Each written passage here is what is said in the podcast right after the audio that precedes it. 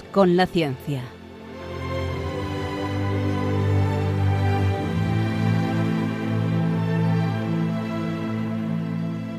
Dirigido por Javier Ángel Ramírez.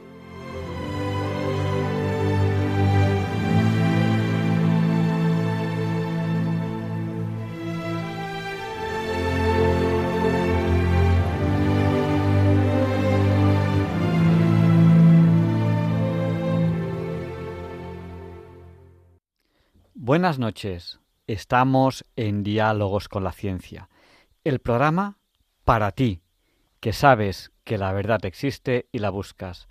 En Radio María, gracias a Dios, todos los viernes en sus dos primeras horas. Bueno, empezamos un mes nuevo y este no va a ser un mes cualquiera. Tenemos ya pensado para ustedes eh, una programación que yo creo que les va a gustar. No sé si empezar por delante o empezar por detrás. Por ejemplo, terminaremos el mes con una entrevista de matemáticas con Pablo Garrido. Será la noche del 24 al 25, que será de jueves a viernes. Bueno, falta casi todavía un mes. Es difícil predecir el futuro a un mes, pero esa es la entrevista que tenemos preparada para, para ustedes. El día 18, bueno, la noche del 16 al 18, entrevistaremos al equipo que posiblemente yo no apuesto nunca, pero si, no apostaría por ellos, que posiblemente gane la regata de cruzar el Atlántico a remo. La regata empieza en diciembre. Nosotros les, les, entrevistaremos el 18, el 18 de noviembre, que es justo cuando ellos van a emprender su viaje. Lo que ocurre que, claro, lo primero es llegar al lugar de donde sale la regata. La regata sale de las Islas Canarias, así que eso va a ser lo primero para, para ellos. La semana que viene entrevistaremos a Feliciano y dirán ustedes, ¿y quién es ese Feliciano? Feliciano es una persona que quizás ustedes conocen del mundo de la radio, que ha tenido secciones en varias emisoras y, por ejemplo, le sonará una sección que se llamaba Los papeles de Feliciano. Pues nosotros le entrevistaremos aquí la semana que viene.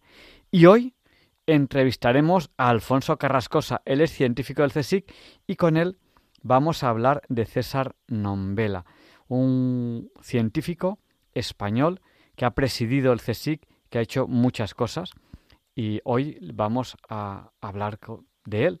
Así que les repaso rápidamente este mes. Este programa hablaremos de César Nombela con Alfonso Carrascosa, los dos del CSIC, César Nombela recientemente fallecido. La semana que viene entrevistaremos a Feliciano de una sección de radio muy habitual en otras emisoras, Los Papeles de Feliciano. La semana siguiente hablaremos con un equipo de regatas, de regatas a remo que van a atravesar el Atlántico.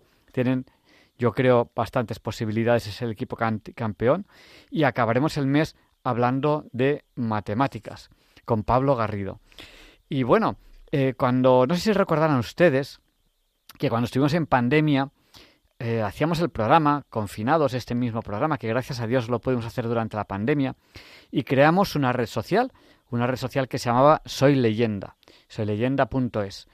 Y de esa red social, cuando ya la pandemia empezó, bueno, pues empezamos a salir, después del primer confinamiento, pues hubo muchas personas que durante el confinamiento se interesaron por temas de domótica o de hacer aplicaciones y creamos a través de esa red social eh, lo que llamamos el Club Apps y el Club Domótica, que es gente que no se conoce, pero que se conecta a través de Internet y hablan de domótica, pues de, de, desde el móvil encender y apagar las luces de casa, o encender y apagar la televisión, o cambiar de canal, o eh, hacer una serie de, de, cosas, pues por ejemplo subir persianas, bajar persianas, cuando el viento supera una cierta velocidad, eh, pues a lo mejor que se plieguen los toldos, o cuando viene mal tiempo que se bajen las persianas, o de día y de noche ese tipo de cosas, lo que se llama la domótica, pues varios oyentes me decían, bueno, ¿y cuándo volveremos a reunir al Club Domótica, que hace mucho tiempo que no se reúne?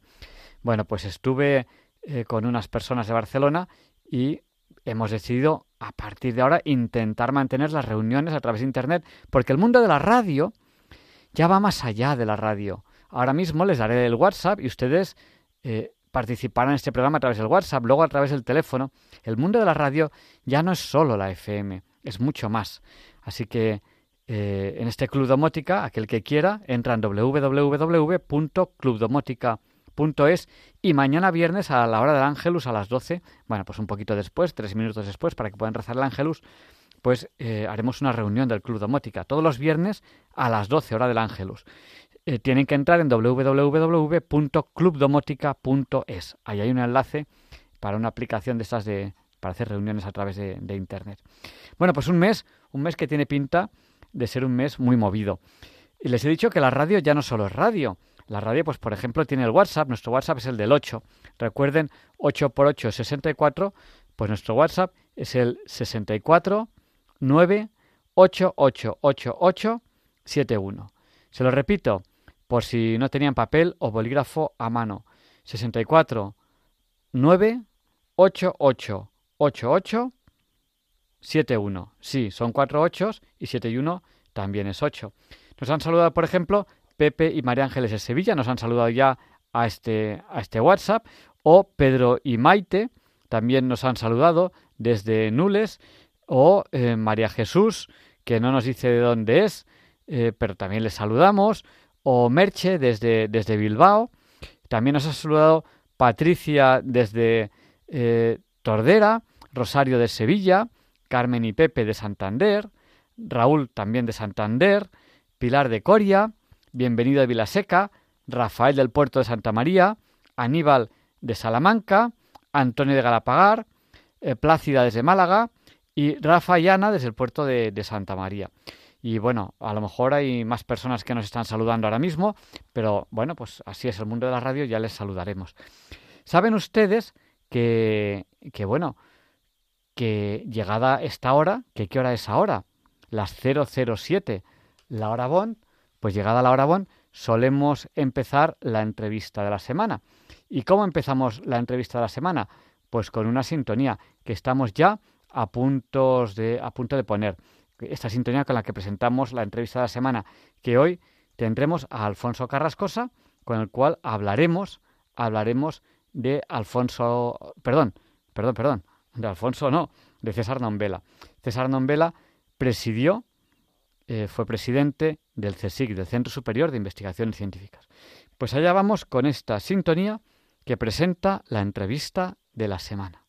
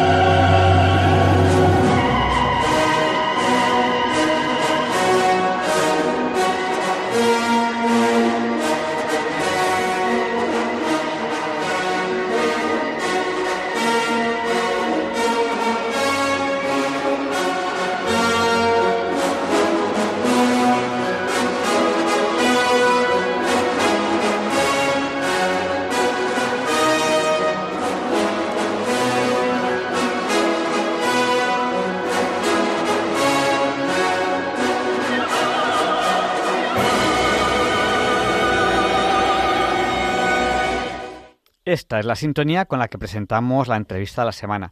Saludamos, que nos están saludando al WhatsApp, a Juan Carlos desde Jerez, a José de Alboraya, a María José de Córdoba, también de Córdoba Manuel y a Pablo de Barbastro. Y empezamos ya eh, nuestra entrevista. Y para ello tenemos aquí a Alfonso Carrascosa. Él es científico del CSIC. Eh, buenas noches, Alfonso. Hola, Javier Ángel. Buenas noches. Bueno, pues hoy, hoy vamos a hablar de César Nombela que hace poco que ha fallecido. Bueno, este es el tercer programa que, que, hablamos de él, porque él falleció pues hace un poquito menos de, un mes, pero es un personaje realmente en el mundo de la ciencia impresionante. Es un español eh, que, que, ha, tirado muchísimo de la ciencia en España. ¿Por dónde empezamos, Alfonso? Quizá hablando un poco en general de, su vida, su vida personal, su vida profesional. Su vida personal, por ejemplo, ¿podemos empezar por ahí? ¿Hola? Sí, sí, sí, perdona. Sí. Nada, eh, te preguntaba, sí, por su vida, sí, sí, su vida personal, claro. Vamos a ver eh, lo que mm, lo que lo, que se conoce de ella un poco, ¿no? Que que no que no es eh, gran cosa porque fue un hombre que tuvo sobre todo proyectó una dimensión profesional amplia, dilatada y, y, a muy alto nivel en varios ámbitos que, que, que tendremos oportunidad de, de por lo menos mencionar, ¿no? Para que los oyentes se hagan una idea de, de quién estamos hablando, porque, porque probablemente para la mayoría de los oyentes sea un personaje desconocido como, como lo son todos los grandes científicos, o al menos una buena parte de ellos, y no digamos los científicos así un poco más de la montonera como yo, que no, que no tenemos eh, pues eso, una proyección como, como la tuvo como la tuvo César. ¿no? César es un, es un hombre que nace en Toledo, en un pueblecito de Toledo, en el año 46 y que, eh, bueno, pues estudia en el bachillerato, lo estudia aquí ya en Madrid, en el Ramiro de Maestu. Luego aquí también en Madrid se licencia eh, en farmacia y en químicas. O sea, dos carreras. Él, fue eh, académico de la Real Academia de Farmacia, que se dice pronto. Sí, sí, sí, entre, entre otras muchas cosas que luego eh, igual pues alguna digo, ¿no? Eh, ahí, coincidió con mi padre, con Antonio Ramírez, que también era académico de la Real Academia de Farmacia, y ese fue el motivo por el cual, bueno, ese fue el motivo, fue el contacto, y una vez le entrevistamos aquí, en la radio, a César Nombela, en Diálogos con la Ciencia. Ajá. Pues sí, como te decía, mm, efectivamente, fue académico de la Real Academia Nacional eh, de Farmacia. De hecho, bueno, pues en estos, en, distintos sitios que vamos a mencionar, los oyentes pueden un poco comprobar y ampliar las cosas que vamos a decir, porque evidentemente de una persona como César, pues se puede, se puede mm, conocer mucho, mucho más de lo que vamos a hablar y, yo espero que podamos despertar el interés eh, por su figura, ¿no? Por su por su proyección, eh, por su por su actividad, por su por su ser científico que siempre es es curioso el, abordar un poco el conocimiento de una persona que se dedica a una actividad científica, pero también por el componente añadido de que eh, es un científico, fue un científico que eh, se manifestó, se manifestó eh, como católico, como creyente. Eh, vamos, a lo largo de toda su vida. Y como tal murió en el seno de nuestra Madre la Iglesia. Ciertamente, tengo que decir a este respecto que mm, lo hizo de una manera, entiendo yo como él era un poco. Yo tuve la, la enorme suerte de conocerle personalmente Ciertamente no mucho, pero mm, tengo que decir, mm, en homenaje a él, que nos estará oyendo, que, que me sentí siempre muy, mm, pues muy, muy, muy bien tratado por él, ¿eh? Eh, en lo que se refiere a las veces que, que, pude departir con él sobre, sobre diversos sobre diversos aspectos. Él después de que luego que luego comentaré un poco por encima. Él después de obtener la doble licenciatura, pues hizo mm, el doctorado, lo hizo en Salamanca. El doctorado, para nuestros oyentes lo sepan, pues es el máximo grado académico que se puede obtener en España y en cualquier em, país del mundo y consiste básicamente en, hacer un estudio de investigación científica en el que se demuestre que pues eres capaz de, de generar conocimiento original, ¿eh? de generar conocimiento original, que es lo que hacemos los científicos. Entonces es como, digamos, la, puerta por la que uno entra a la actividad científica. ¿eh? eh, y, se doctora en Salamanca con, otro grande. Y estaba yo pensando cuando, cuando pensaba en esta entrevista que, que, reprodujo en cierta medida y a, a, nivel profesional e incluso personal buena parte de, de, lo que de lo que pudo pudo aprender en su director de tesis doctoral que fue nada menos ni nada más que don Julio Rodríguez Villanueva don Julio Rodríguez Villanueva hemos hablado de él ya aquí en, en, en diálogos con la ciencia alguna vez pues fue otro caso de célebre célebre y muy importante científico católico y además como César microbiólogo, como yo también, microbiólogo, fue por lo que le conocí, ¿eh? porque, porque finalmente nuestros vecinos coincidieron en el CSIC y a partir de ahí y sobre todo, mm, sobre todo, mm, más que en el ámbito profesional, en el ámbito de la, de la fe que comúnmente profesábamos, pues tuvimos ciertas actividades comunes. ¿eh? Eh, y también ciertas actividades científicas comunes. ¿eh? Pero bueno, yo, yo en cualquier caso, mi ámbito de trabajo era otro, bien distinto al suyo. Yo, eh, como saben los oyentes, que lo he dicho muchas veces, me he dedicado fundamentalmente a la microbiología de los alimentos y ahora pues me dedico más a la historia de la ciencia y a su divulgación. Digamos que la mitad de la actividad que, que desarrollo es historia de la ciencia, pero la otra mitad pues es divulgación de la historia de la ciencia, ¿eh? centrándome, gracias a tu, a, tu, a tu permiso y a tu amabilidad en, el programa desde 2011 en, en, transmitir el, que, existen científicos católicos y también en, eh, en, otros, en otros ámbitos, a través de Internet, etcétera. Eh, y, y, y, este es un poco el, objetivo, vamos a decir así, fundamental de la divulgación de la historia de la ciencia, ¿no? Y luego, pues, eh, estudios científicos, hago biografías, eh, pues edito libros eh, o publico libros sobre científicos.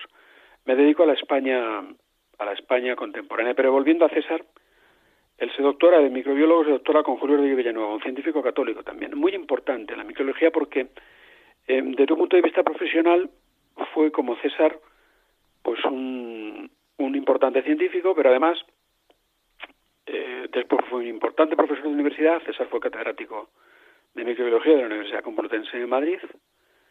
Y llegado un punto, asumió tareas que denominamos de gestión de la investigación científica. O sea, asumió cargos eh, en los cuales pasó, digamos, de tener una actividad docente directa a gobernar, eh, gobernar establecimientos eh, universitarios, en el caso de don Julio, que fue rector de la Universidad de Salamanca, entre otras cosas, y en el caso de César, pues como tú bien has dicho, mm, eh, el buque insignia de la investigación científica española, el Consejo Superior de Investigaciones Científicas, fue presidido por César Nambela, ¿eh? ya en democracia, y, em, y bueno, pues solamente recordar, porque yo siempre que hablo del CSIC me gusta recordar, y más en este programa, eh, que tantas veces lo he dicho, que el quinteto fundacional del Consejo Superior de Investigaciones Científicas fue también un conjunto de científicos católicos. ¿Eh? Eh, insisto mucho en esto porque, porque me parece importante. La figura de César a mí me parece importante, importantísima desde mi punto de vista profesional, pero también muy importante en el plano de la fe. ¿Por qué? bueno, pues tú sabes, y hemos hablado muchas veces de esto, existe un discurso eh, sin base científica, por lo tanto es un discurso ideológico, ideológico que eh, señala con contumacia pertinencia como, como un mantra, como un mantra ad nauseam, ¿eh? porque hay gente que cree que a base de repetir las cosas, pues, pues las cosas se convierten en verdad, pero no, pero no es cierto, la verdad es una cosa, es una persona, Jesucristo, pero eh, pero, pero, pero otra cosa es repetir, repetir, repetir las cosas y sin base científica, pues eso tiene muy poco recorrido. ¿eh? Tiene tan poco recorrido que decir que la investigación científica y la Iglesia Católica son enemigas en la España del siglo XX, pues, pues eh, el mayor hecho concreto que desmiente eso es la construcción del CSIC, su puesta en marcha y la construcción y puesta en marcha del inmediato antecesor del CSIC, que es la Junta de Ampliación de Estudios e Investigaciones Científicas, ¿eh? Eh, en, cuya, en cuya composición pues hubo un número importante de científicos católicos de aquella época. Entonces, habíamos dejado a César, eh, la carrera científica de César, en su doctorado, una vez que él se doctora en Salamanca, pues hace lo que, lo que no era muy usual en la época, pero bueno, ahora mismo pues es prácticamente carta de carta necesaria para ser para ser un científico profesional como él lo fue, ¿no? Que es irse al extranjero. Sí, él, se, fue, entre otros lugares a Estados Unidos, si no me equivoco. Efectivamente, desde el 72 hasta el 75 se fue a Estados Unidos. Pero no se fue a Estados Unidos allí a, a Wisconsin o, o a Texas, no, no, no, no. Se fue mm, eh, a trabajar con algún profesor de alguna universidad, trabajó en el laboratorio, hizo su estancia postdoctoral en el laboratorio del profesor Severo Ochoa. Premio Nobel de Fisiología o Medicina, español, ¿eh? segundo Premio Nobel de Fisiología o Medicina, el primero fue don Santiago Ramón y Cajal. Que mm, añado, añado el detalle significativo por otra parte de que tuvo que salir al exilio del Madrid del Frente Popular ¿eh? por miedo a ser asesinado porque era un hombre que vivía la residencia de estudiantes y como ya hemos comentado alguna vez en el programa, la residencia de estudiantes fue atacada por el ejército del Frente Popular, eh, visitada, vamos a decir así, y desalojada porque bueno en aquel momento se entendía eh, todo este colectivo entendía que, que la ciencia era un, artefacto burgués ¿eh? y de hecho fueron fueron unos cuantos los científicos que que esta revolución se, se llevó por delante ¿eh? en el Madrid del Frente Popular. Dicho esto bueno Severo Ochoa se marchó. asesinados o sea. Sí sí sí directamente Severo y algunos son mártires y están enterrados en Paracuellos del Jarama. Por cierto estamos cerca de eh, la celebración del Día de los Mártires, eh, que me parece que es el 6 de noviembre, no, recuerdo ahora bien, lo he visto esta mañana anunciado, lo he leído, en donde se celebrará una misa eh, de acción de gracias por, por el martirio de estas personas, y, abro aquí un paréntesis, ya aprovechando que el Pisuerga pasa por Valladolid, y digo que, que chapó a la Asociación Católica de Propagandistas por esta campaña magnífica que han puesto en marcha, que, me parece una frase magnífica la que han elegido y la están poniendo por las vallas, haciendo referencia indirecta a las masacres que se produjeron eh, de católicos en Madrid, la mayor persecución religiosa de la historia de la Iglesia Católica, en la que mm, la frase me parece que es eh, España es el país donde más personas murieron perdonando a quienes les asesinaban. Esta es la frase, ¿eh? lapidaria, para hacer pensar un poco. ¿eh? ¿Eh? Tenemos el récord mundial, España, y, y yo señalo, Madrid es la ciudad del mundo en la que más personas han muerto perdonando a sus verdugos. Perdonando a sus verdugos. Madrid. Esto ocurrió en Madrid. Y una buena parte de ellos, como todo el mundo sabe, están enterrados en, en Paracuellos del Jarama. Eh, entonces, bueno, Severo Ochoa escapó de esto, como tantos otros, gracias a Dios, y trabajó eh, del 72 al 75 en la Universidad de Nueva York, en el Instituto Roche de Biología Molecular, en New Jersey concretamente. ¿no? Entonces él se especializó, como digo, en, en, microbiología, ganó una oposición en el CSIC, una vez ya de vuelta en España, en el año 75, en el Instituto de Microbiología y Bioquímica de Salamanca, y después consiguió eh, ser profesor agregado de microbiología en la Universidad de Santiago de Compostela y después de la de Madrid, en el año 79. Y en el año 81 ganó la cátedra de microbiología. Yo entré en el CSIC en el 85 y ya, mm, bueno, pues en el ambiente de la microbiología en Madrid, eh, los catedráticos que había en ese momento, pues no eran muchos, muy numerosos, no es como ahora que hay muchas universidades y demás. Y bueno, pues de César no y hablar pues eh, nada más empezar a dedicarme a, la microbiología, porque era una persona que tenía prestigio ya, ya, ya al inicio de su carrera científica, una vez que consigue uno la plaza, pues ya fue una persona cuya actividad. Él se dedicó fundamentalmente a la biología molecular de, de los de, de, los hongos patógenos. ¿eh? Las levaduras, trabajó con, con, con microorganismos modelo, eh, era un especialista en cómo en un orgánulo de, de las de las células de levadura que se llama pared, que es digamos el límite exterior de la célula, que tiene unas características de rigidez que, que evitan que la, que la célula eh, pues muera por lisis, eh, pero que al tiempo es muy dinámica. Y em, eh, en la pared, pues resulta que las, las levaduras que son patógenas, como las cándidas, que nos producen los que, lo que conocemos como hongos en distintas partes del cuerpo, pues em, cuando desarrollan su patogenicidad forman un micelio eh, y para que ese micelio, esas pseudohifas se formen, pues es necesario que la pared, digamos que mm, empiezan a ocurrir en ella fenómenos mm, en ciertas direcciones que, que, el César estudió con el fin de encontrar mm, precisamente sustancias que permitiesen antifúngicos, es decir, pues eh, el desarrollo de estas bacterias patógenas y, con lo cual el alivio de, los enfermos que padecieran pues una micosis, ¿no? Este fue un poco el campo de, especialidad, ¿no? él trabajando en este ámbito, eh, pues llegó a hacer escuela en Madrid, ¿eh? pues dirigió, pues no sé, igual una veintena de, tesis doctorales, no, sé el número exacto, pero estuvo más de 16 años dirigiendo el departamento de, de microbiología de la Facultad de Farmacia de la Universidad Complutense eh, de Madrid.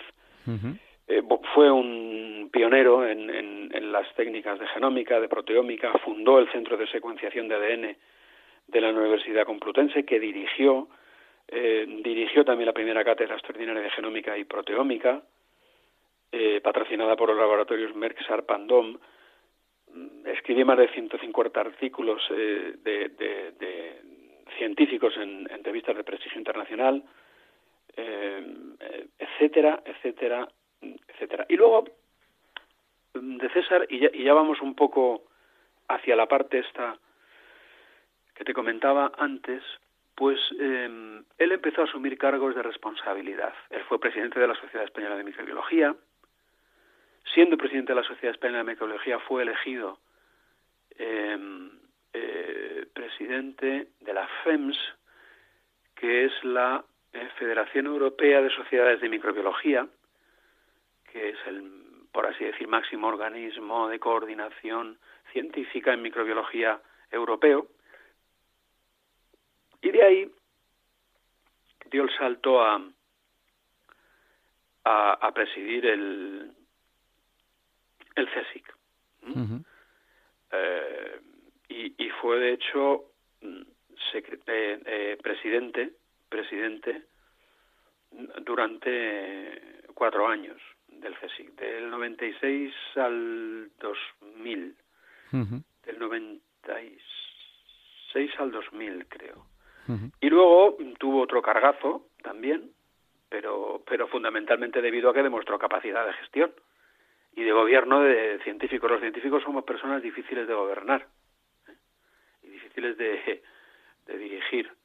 Y, y, hombre, conviene que nos sirva como presidente alguien que entienda un poco de qué va el percal, si se me permite la expresión, ¿no? Entonces, César era ya un científico de prestigio, pero a partir del momento en el cual él empieza a asumir cargos de responsabilidad en la gestión, ocurre en él que, que bueno, pues lo, lo, que le ocurrió un poco a don Julio también, ¿no?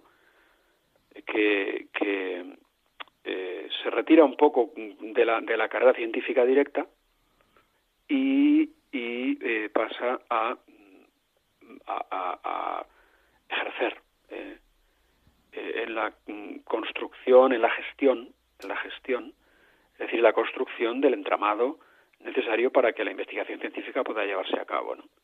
Y por eso es por lo que pues tiene tanta importancia que asuma cargos. En el fondo, un científico que, que asume un cargo de este tipo, pues, pues entre comillas, abandona un poco la carrera científica, ¿vale? Es eso pues hay mucha gente que no está dispuesta a hacerlo. En ese sentido César fue generoso, fue bastante generoso. ¿eh? Y eh, bueno, es evidente, o sea, su parte científica es excepcional, o sea, es un, un, personaje científico en España del máximo nivel, eso, eso no, no hay duda. Y, y, y, luego su, su faceta como cristiano, él no la ocultaba. y, además, eh, él participaba en, en, discusiones de, de bioética y era muy claro eh, en cuanto a, la ética, ¿no? O sea, eh, no hay que, o sea, hay mucho, hay mucha gente que piensa que en la ciencia todo vale y él participaba en muchos comités de, de bioética y, y, para él, pues, pues el tema de ética era, era importante y así lo decía y lo manifestaba con una claridad, pues, pues absolutamente meridiana. Eh, ¿Cómo fue su, testimonio de fe dentro del mundo de la ciencia? Porque él daba testimonio dentro del mundo de la ciencia. Sí, él, él no era algo que, ocultara y, tampoco era algo de lo que, de lo que hiciese una, una excesiva ostensión, porque tampoco él era así. ¿eh? Pero sí es verdad que, que es muy de agradecer, muy de agradecer algo que, que por otra parte resulta un hecho poco común, poco común. Eh, tengo que decir para consuelo de los oyentes, después de, después de afirmar algo que es obvio y es que eh, los científicos católicos hoy en día en España no somos mayoría ni en el mundo, aunque hay bastantes más de los que la gente cree. ¿De acuerdo?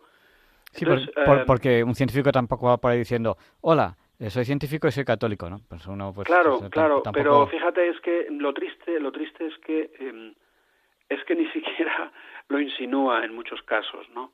Y yo pienso que un servicio que podemos prestar a los científicos católicos hoy a la sociedad, a la Iglesia, a la humanidad, em, para manifestar que es posible mm, que, que exista la fe en un científico. La fe es un don de Dios gratuito que los científicos también recibimos y que no es incompatible con la actividad científica que desarrollamos, ni es incompatible con la teoría de la evolución, ni es incompatible con nada, con nada. Eh, uno de los primeros libros que César escribe tiene que ver con las células madre. Déjame decir algo. ¿eh? Yo no sé si los oyentes se acordarán que hubo un debate ético en torno a, a la utilización de las células madre, sobre todo de las células madre provenientes de los embriones es decir, de las personas humanas ¿eh? que eh, están en esa etapa de su vida que se denomina embrión.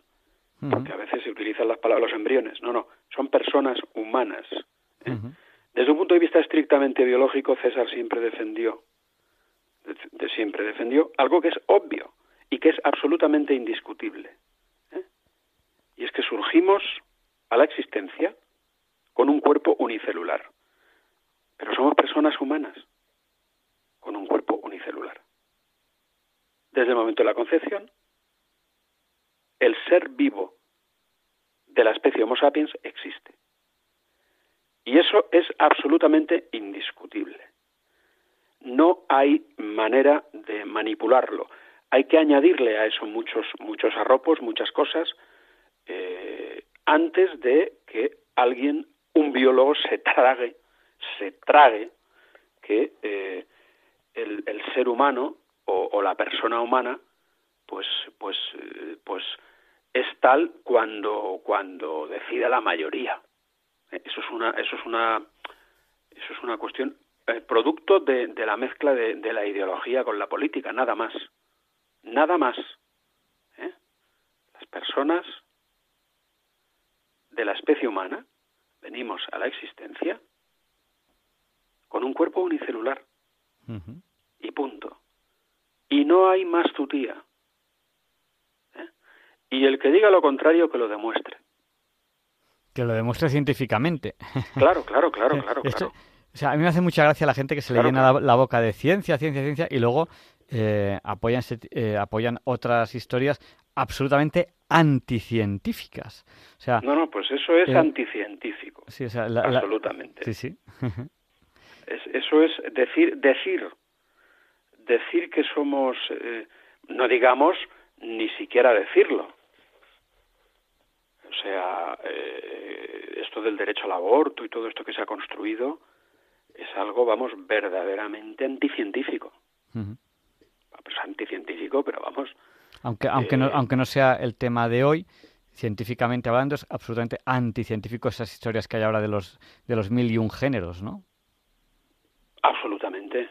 Hombre, eso es algo absolutamente ideológico. Y con, contracientífico. Eso es un constructo, eso es un constructo ideológico total, que, están, que están contestando y rechazando ¿eh? los colectivos feministas de mujeres materialistas. No las mujeres católicas, las mujeres materialistas. Pero dice, pero ¿cómo que ser mujer es un sentimiento?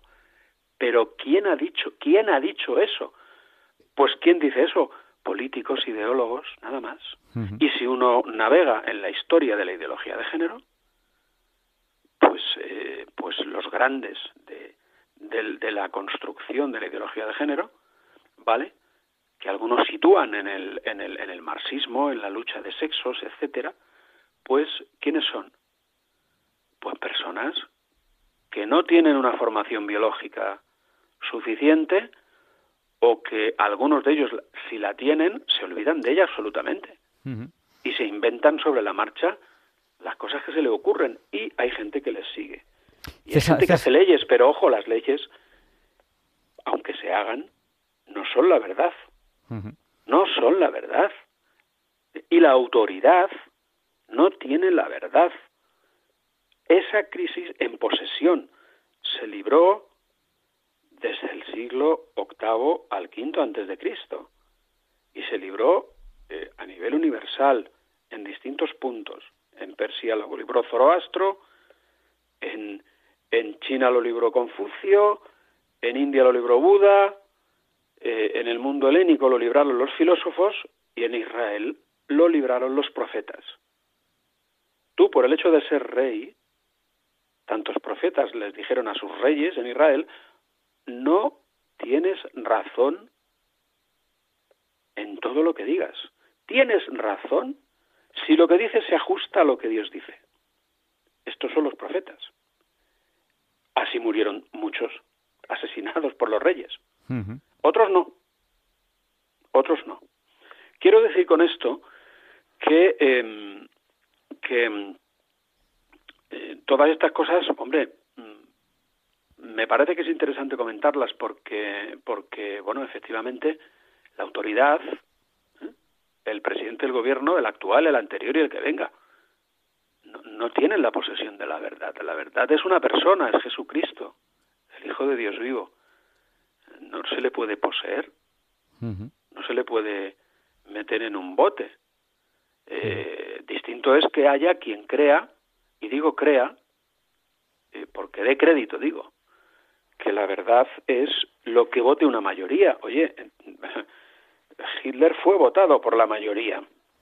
No, y en, ciencia, que, que diálogos con la ciencia, que eh, tenemos que centrarnos mucho en qué es la ciencia, en ciencia eh, la verdad no la tiene la mayoría. La verdad eh, es lo que buscan los científicos y no se vota la verdad, sino que se descubre, que es muy diferente. Por ahí va, por ahí va el valor de la ciencia, que la verdad no se vota, sino que se descubre. Efectivamente, así es. Eh, volviendo a César, mm, quería decir que em, él eh, tuvo... Hay un artículo precioso que, la gente puede encontrar en Internet que ha escrito otro grande de la conciliación ciencia-fe, otro grande en mi opinión, eh, que es el catedrático Nicolás Jouve, em, que, que escribe mucho bien y forma parte de una asociación que se llama Cívica, que, a la cual perteneció César y, fundó con, con, Nicolás y con tantos otros, y que sigue haciendo un servicio a la verdad y a la conciliación ciencia-fe absolutamente inestimable. Por cierto, déjame también que mencione a otra persona importantísima en la conciliación ciencia-fe, en la defensa de la bioética de los valores de base cristiana, que es la doctora Mónica López Barahona, ¿eh? Que a mí yo les sigo mucho porque son son luces para, para personas como yo que no tenemos su formación en bioética, etcétera, pues son luces. Pero quería decir, bueno, tuvo, además César tuvo un, tuvo un, papel relevantísimo, le tocó eh, el, el afrontar el desastre de Andalcóllar, coordinar todo aquello de, de, la regeneración de suelos, etcétera. Tuvo altos cargos también en la UNESCO y, formó parte del Comité de Bioética de España. El Comité de Bioética de España, ¿vale? Entonces, eh, recuérdame luego de las células embrionarias, por favor, que es que se me ha olvidado decir una cosa. Sí, sí. En, en 2010, en 2010, él emitió un voto particular en contra de la ley del aborto. ¿Vale? En 2010. Diciendo, formando parte de, de este comité de bioética de España, que se constituyó en 2007 por la Ley de Investigaciones Biomédicas ¿eh? hasta el 2018. ¿Vale? En 2010 evitó, eh, emitió el voto particular, esto lo recoge Nicolás Juve en la web de Cívica, diciendo lo siguiente, literal, leo, la discrepancia de este vocal, refiriéndose a su persona, con la opinión del comité se basa en la radical contradicción en la que incurre el comité, al reconocer que desde la concepción existe una vida humana nueva, el comité en el que había personas ateas, ¿de acuerdo? El propio comité incurría en esta contradicción. Esto hace falta que se sepa, por lo que voy a decir después, por la carta que después le dirigieron a César Nombela, un conjunto de ilustrísimos, que, ahora comentaré. La discrepancia de este vocal con la opinión del comité se basa en la radical contradicción en la que incurre al reconocer que desde la concepción existe una vida humana nueva, diferenciada de la madre gestante, pero al mismo tiempo, el comité de, bioética, admitir que se puede acabar de manera voluntaria con esta vida. Durante las primeras 14 semanas de su desarrollo. Chúpate esa mandarina. O sea, eso es lo que dijo el Comité de Bioética, no lo que dicen los periodistas que dijo el Comité de Bioética. ¿Eh? Incurrió en una contradicción científica. Por lo tanto, eh, quienes apelen a esa votación como refrendo de las barbaridades legislativas que se han cometido y se están cometiendo mm. en el ámbito Alfonso, nos queda muy poquito tiempo de entrevista para ir, para, ir al grano sobre la figura de César Nombela. Bien, termino esto. Del aborto, pues eh, están haciendo algo que no tiene base científica. Pronto hubo una contestación de un conjunto de biólogos que abundaron en la contradicción del Comité de Bioética y que no dieron ni un argumento científico en contra de lo que César Nombela dijo. ¿Cómo ha pasado esto a la historia? manipulado a través de los medios de comunicación como que César Nombela hizo una especie de opinión católica del asunto. Para nada, para nada. ¿eh? Porque a los científicos católicos, cuando hablamos de ciencia, se nos desprestigia tachándonos de católicos, porque eso hoy está de moda. Hay un problema en la ciencia en España y es que los científicos católicos no manifestamos nuestra catolicidad. César Nombela sí lo hizo. César Nombela se la jugó, déjame que diga, que eh, él escribió un artículo bellísimo en el Alfa y Omega, se refirieron a él, en el que manifestó su adhesión a la resurrección de Jesucristo, sin ningún tipo de paliativo, y luego también escribió artículos en los cuales él manifestaba sus creencias. Esto lo hizo de manera puntual, pero suficiente. Yo invito, si hay algún científico católico que me esté oyendo, por favor, a que manifieste que es católico. ¿Sabes por qué no lo hacemos? Porque si manifiestas que eres católico, te puede ocurrir una cosa, y es que no obtengas fondos para investigar. Esto ocurre mucho en las humanidades. ¿eh? En las humanidades, si tú te manifiestas fuera del pensamiento único o de lo políticamente correcto, pues corres el riesgo de que no recibas fondos para investigar. Y me ha gustado mucho escuchar a un personaje que no tiene para nada eh, adscripción alguna al catolicismo, que todo el mundo conoce, o si no, pues eh, seguramente le sonará a la gente, Albert Boadella, que es una persona que ha tenido cargos de responsabilidad en, la dramaturgia en España, que fue el fundador del Joclars, etcétera, que dice que eso mismo ocurre en el mundo del espectáculo y el arte dramático. Que si tú piensas de manera distinta a las consignas políticas de moda, más vale que te calles. Hay una autocensura permanente para obtener fondos. Porque si tú manifiestas discrepancias con el pensamiento único. Pues resulta que no vas a recibir esos fondos. Por lo tanto, y desde aquí, vamos, eh, mi más sentido pésame a la familia, pero, pero gloria a César Nombela, porque verdaderamente fue un hombre que, que se dejó hacer por Dios, vivió su fe, estoy convencido de que le consoló tantísimo en sus momentos finales, que ahora ya está descansando y que otro día, un día le volveremos a ver, pero que su labor queda, su labor continúa y me ha parecido un acierto por tu parte que, que hagas esta entrevista porque, porque yo, yo, yo pienso que sería interesante otro día, porque no nos ha dado mucho tiempo, hemos abundado mucho en la parte científica, yo creo que podríamos hacer más adelante. Otra entrevista en la que profundicemos un poco más sobre la faceta y sus manifestaciones religiosas, porque son muy interesantes también. ¿eh?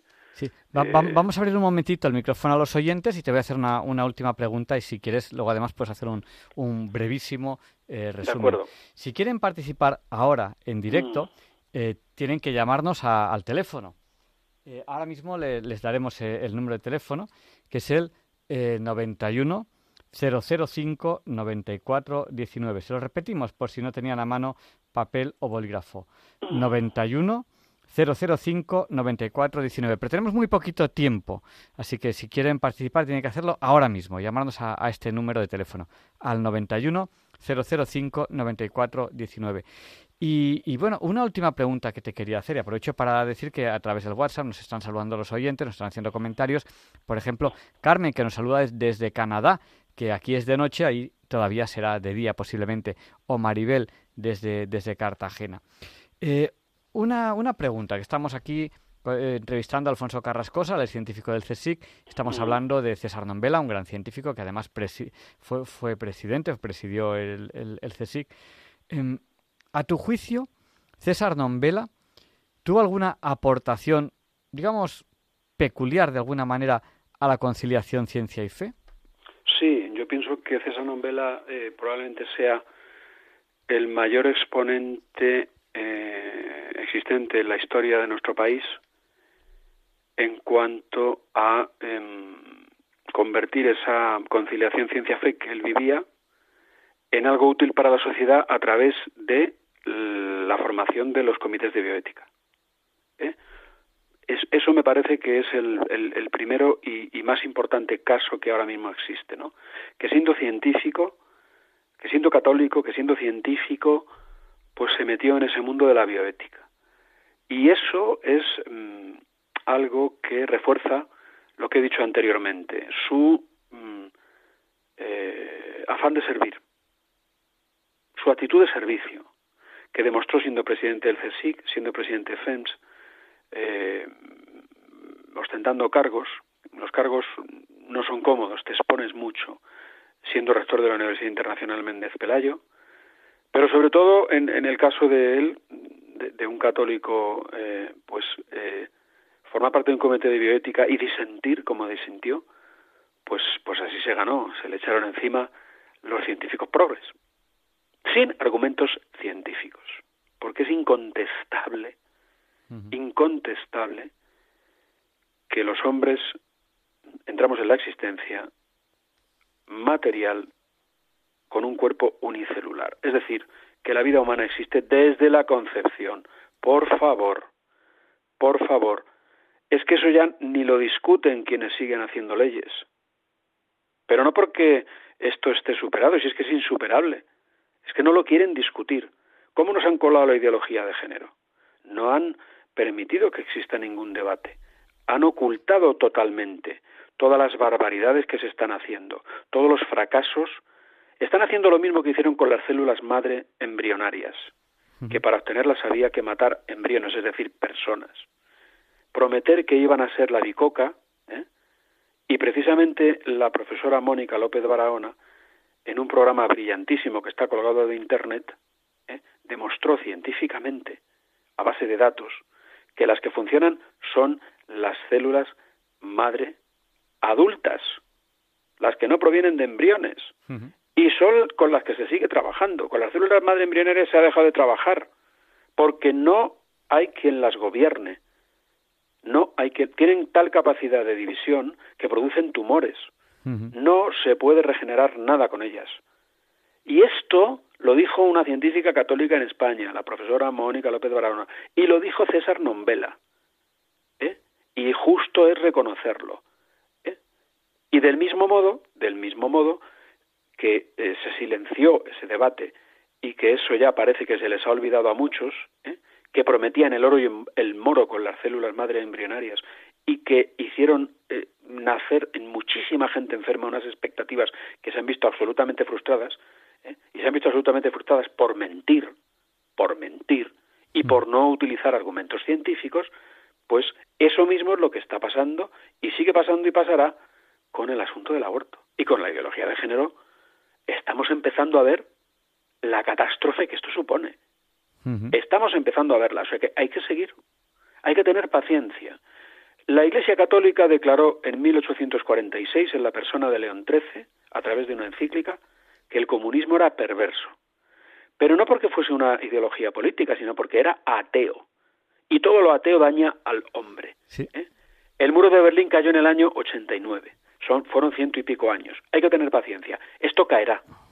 Alfonso, vamos a dar paso a Antonia, que nos llama ahora mismo al 91 005 9419. Y adelante, Antonia, le voy a pedir muchísima brevedad porque tenemos muy poquito tiempo. Vale, muchas muchas gracias. Díganos, díganos. Nada, nada, que mm, yo lo que quería decir es que estoy completamente de acuerdo con todo lo que está diciendo este señor, ¿no? Pero que lo único que no estoy de acuerdo, bueno, que discrepo un poco es que yo no creo que es que lo hagan porque no son personas preparadas, porque no tengan mm, idea de, de, biología. Yo creo que lo hacen sabiendo que lo están haciendo mal. Lo hacen a cosa hecha, lo hacen por ideología, como ha dicho él. Y creo que no es solamente en este en esta eh, en este aspecto de la vida, ¿no? Es que es la justicia también. Están haciendo leyes que son totalmente injustas, que van contra la persona, que van contra Oye, como el derecho a, a, lo último que han dicho, esto de que los niños tenían derecho a tener relaciones sexuales, si ellos querían, a cualquier edad, vamos, eh, eso va contra contra la contra la contra la biología, va contra la contra la no sé, contra otra clase de ciencia humana, ¿no? Sí. Entonces yo creo que esto es un, no es por ignorancia. Yo lo que digo es que Los, los políticos lo están haciendo por maldad. Vamos, no no creo que lo estén haciendo nada más que por eso. Pues pues por destruir, por destruir a la naturaleza humana y al ser humano. Muchas gracias, muchas gracias, Antonia. Gracias a ustedes. Un abrazo. Un abrazo. Alfonso, tenemos que terminar ya la entrevista. Se nos ha ido el tiempo volando. Pues nada. Pues Yo estoy encantado. Si quieres otro día, como digo, podemos eh, profundizar un poco más en la en la faceta religiosa de César, que hoy la hemos tocado un poquito al final pero que tiene para, no sé, da para, da para hablar un ratito de ella. Pues eh, lo que tenemos que hacer es una sección de católicos científicos con su faceta religiosa. Claro, sí, casi mejor. pues lo, lo, haremos. Muchísimas gracias, Alfonso. Buenas noches. No hay de qué, Javier Ángel. Buenas noches a todos. Un abrazo muy fuerte. Y a, y a continuación, Leonardo Daimiel Pérez de Madrid presenta la sección Pensar y Sentir.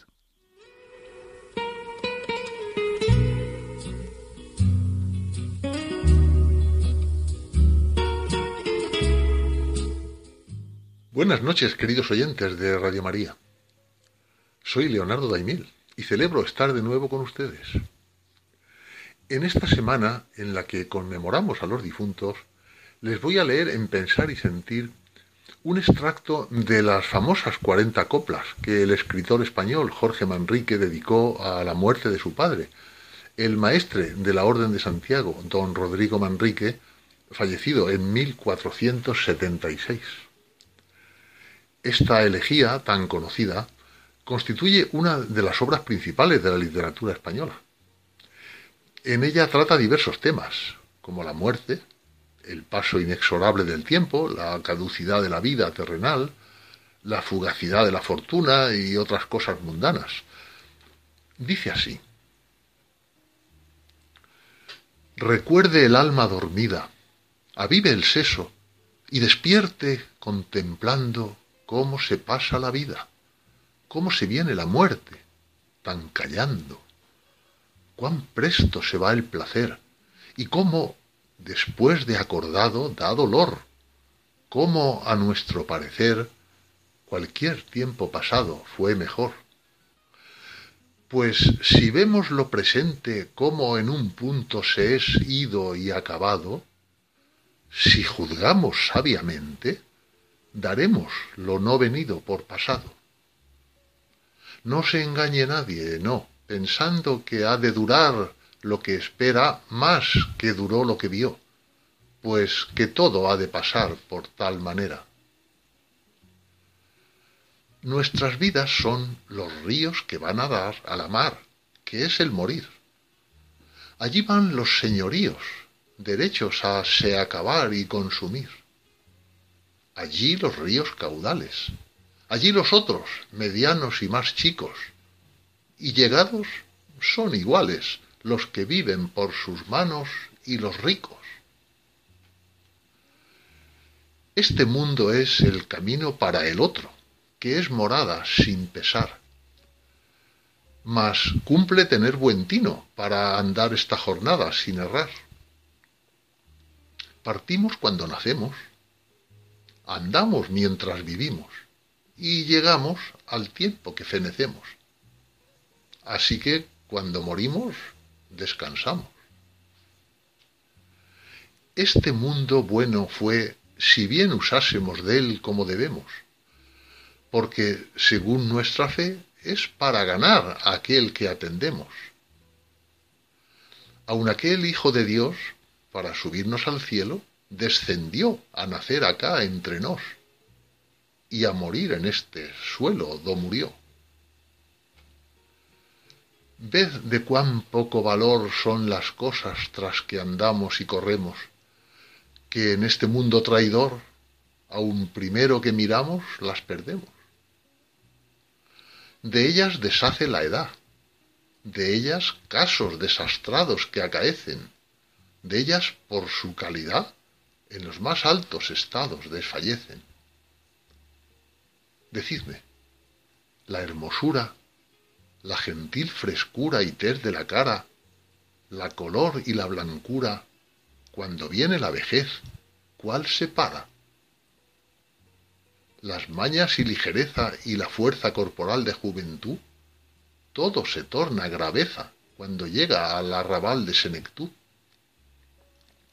Los estados y riqueza que nos dejen a deshora, ¿quién lo duda? No les pidamos firmeza, pues que son de una señora que se muda. Que bienes son de fortuna, que revuelven con su rueda presurosa, la cual no puede ser una ni estar estable ni queda en una cosa. Los placeres y dulzores de esta vida trabajada que tenemos no son sino corredores, y la muerte la celada en que caemos no mirando a nuestro daño, corremos a rienda suelta sin parar. Des que vemos el engaño y queremos dar la vuelta, no hay lugar. Esos reyes poderosos que vemos por escrituras ya pasadas, con casos tristes, llorosos, fueron sus buenas venturas trastornadas. Así que no hay cosa fuerte que a papas y emperadores y prelados así los trata la muerte como a los pobres pastores de ganados. Dejemos a los troyanos, que sus males no los vimos ni sus glorias. Dejemos a los romanos, aunque oímos y leímos sus historias. No curemos de saber lo de aquel siglo pasado, qué fue de ello Vengamos a lo de ayer, que también es olvidado como aquello. Las dádivas desmedidas, los edificios reales llenos de oro, las vajillas tan fabridas, los enriques irreales del tesoro, los jaeces, los caballos de sus gentes y atavíos tan sobrados, ¿dónde iremos a buscarlos? ¿Qué fueron sino rocíos de los prados?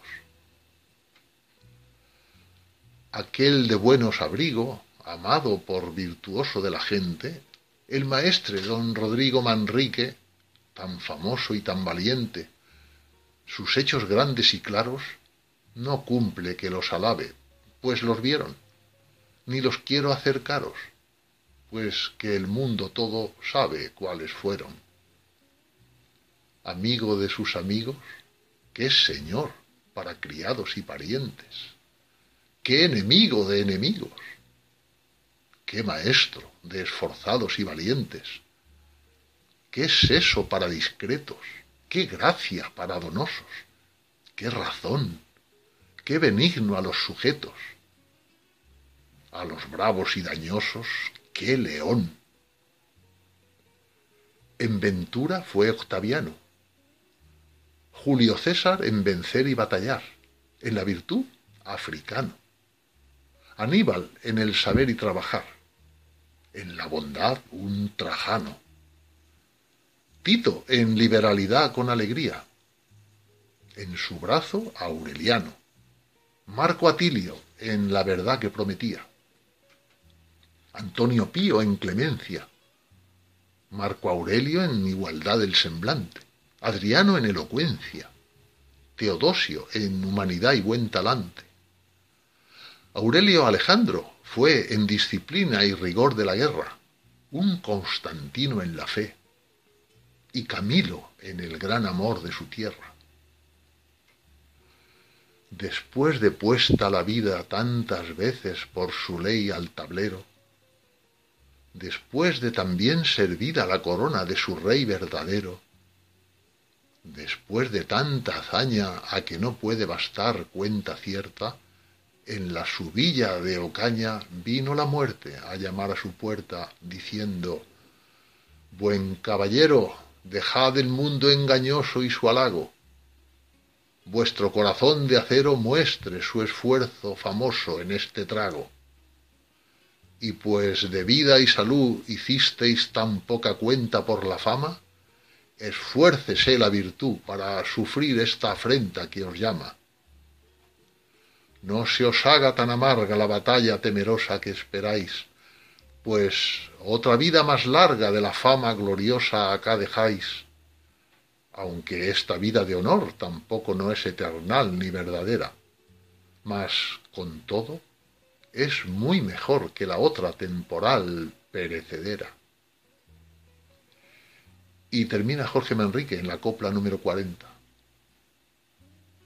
Así, con tal entender, todos sentidos humanos conservados, cercado de su mujer y de sus hijos y hermanos y criados, dio el alma a quien se la dio, el cual la dio en el cielo en su gloria, aunque la vida perdió, dejónos harto consuelo su memoria.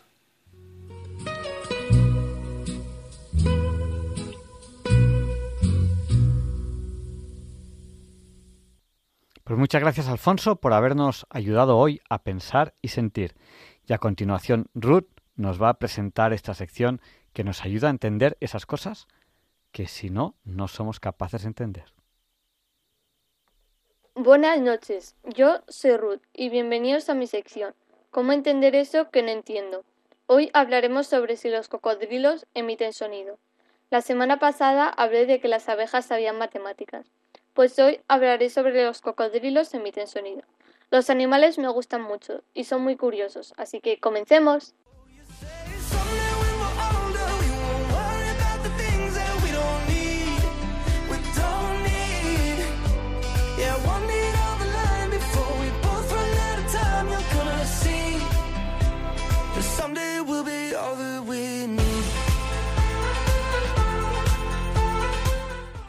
Los reptiles, incluyendo los más pequeños como las lagartijas, emiten un montón de sonidos, desde gruñidos y chillidos hasta gemidos para ahuyentar a los depredadores y relacionarse con su especie.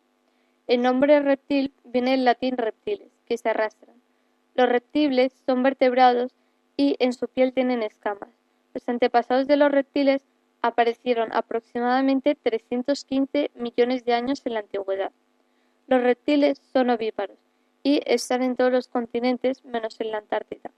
al igual que otras especies de animales, emiten sonidos para comunicarse entre ellos. Parémonos un momento.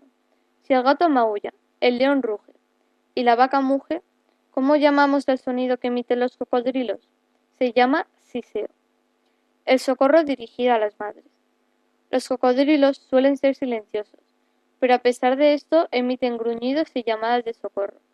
Los científicos los consideran como los reptiles que más vocalizan, llegando a emitir una veintena de sonidos. Las eufonias son unos sonidos agradables a las crías cuando todavía están dentro del huevo. Son sonidos que parecen ráfagas de una pistola láser y que nos recuerdan a los lamentos de un bebé. Hace tiempo estos sonidos no se conocían, pero gracias a un estudio científico de Amélie Berger en la Universidad Jean Bergne en Saint-Étienne en el centro de Francia aportó un foco de luz. La investigación se hizo en la granja de Pierretale, en la región de Ródano-Alpes.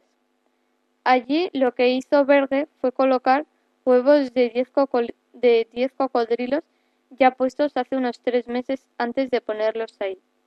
Después registró los gemidos que emitían las crías y de ahí colocó bajo la arena unos altavoces bajo la arena.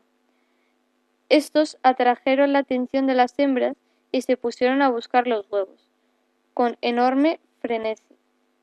Con este estudio entendieron que cuando las crías están a punto de nacer, emiten ese sonido y así la madre la desentierra de la arena para ayudarla a salir.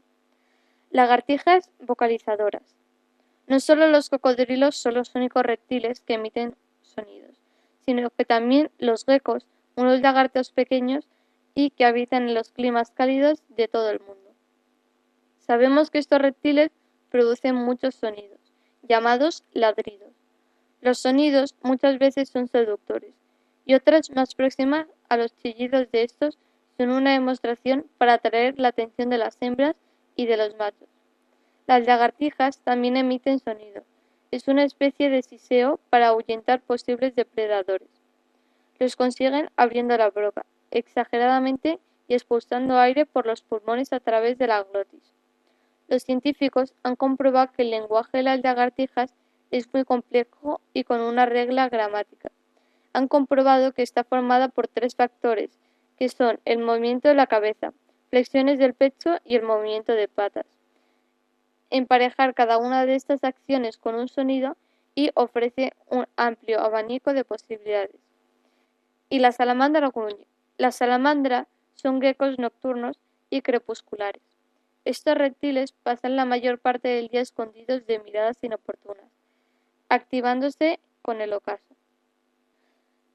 Gracias por escucharme. Espero que me hayáis entendido y que lo hayáis disfrutado, más que la sección anterior. Toda la información ha sido sacada de un artículo de Pedro Gargantilla. Os sigo pidiendo a vosotros los oyentes que recéis por una persona que en estos momentos no le está pasando muy bien para que se recupere. Buenas noches y hasta la próxima.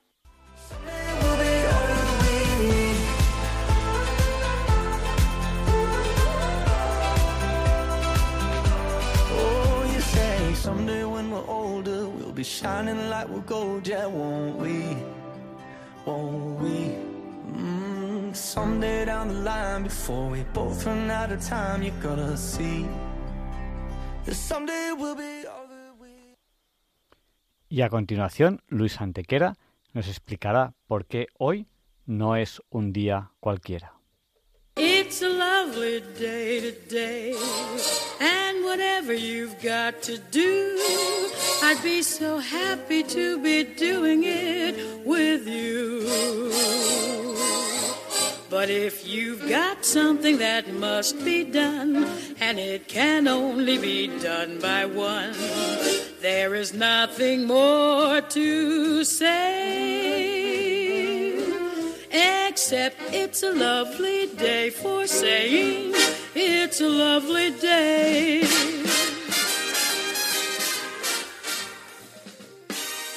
No, Javier Ángel, no directos compañeros de Diálogos con la Ciencia, no, queridísimos oyentes de Radio María.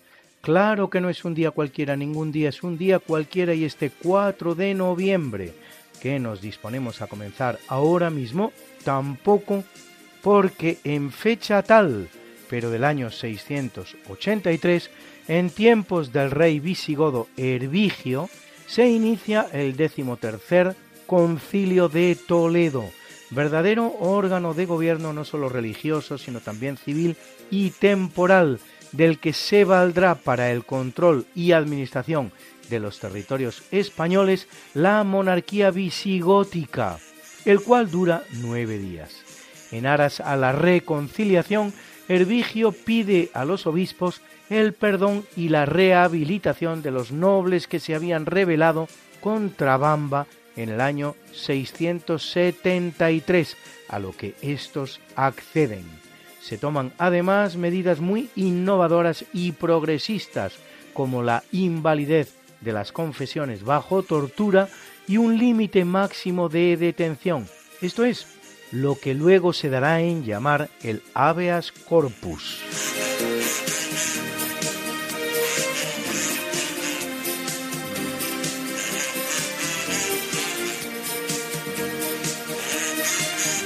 En 1519 se inicia en Valencia contra el rey Carlos I, recién llegado de Flandes, el movimiento de las Germanías, palabra que significa hermandades y no tiene nada que ver con los alemanes, el cual ocurre tanto en Valencia como en Mallorca y simultáneamente a la rebelión de los comuneros en Castilla. Las Germanías acabarán constituyendo un movimiento con tintes políticos de rebelión contra el rey, sociales de rebelión contra la nobleza y racistas de ataques contra los moriscos. Tras dos años y medio, los agermanados o hermanados serán finalmente derrotados en mayo de 1522, quedando como virreina de Valencia Germana de Foix, la que fuera segunda esposa de Fernando el Católico y amante de Carlos I, casada ahora con Juan de Brandeburgo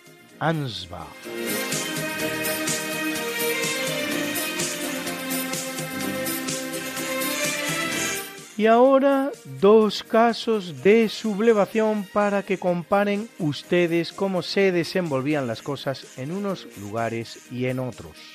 Así, en 1605 el católico inglés Guy Fawkes es detenido en Londres cuando junto a Thomas Winter pretende hacer saltar por los aires el Parlamento británico el día de su apertura y asesinar así al rey Jacobo I para restaurar el catolicismo, episodio conocido como la conspiración de la pólvora, abortado como se ve antes de producirse. Fox y Winter serán condenados al terrible hanged, drawn and quartered, literalmente colgado, arrastrado y descuartizado.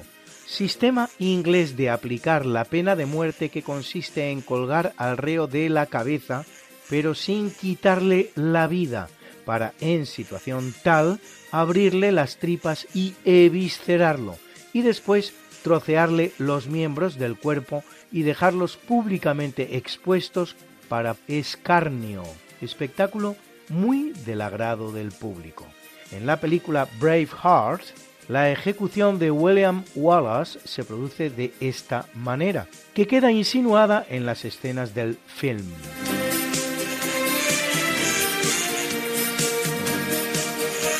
Nos situamos ahora en 1780, en Perú, virreinato perteneciente al Imperio Español, donde se produce la sublevación de José Gabriel Cándor Canqui, más conocido como Tupac Amaru, el cual captura en la localidad de Tinta al corregidor de la corona, Antonio Arriaga, y lo ahorca, siendo castigado cuando se aborta la sublevación a la horca él mismo también.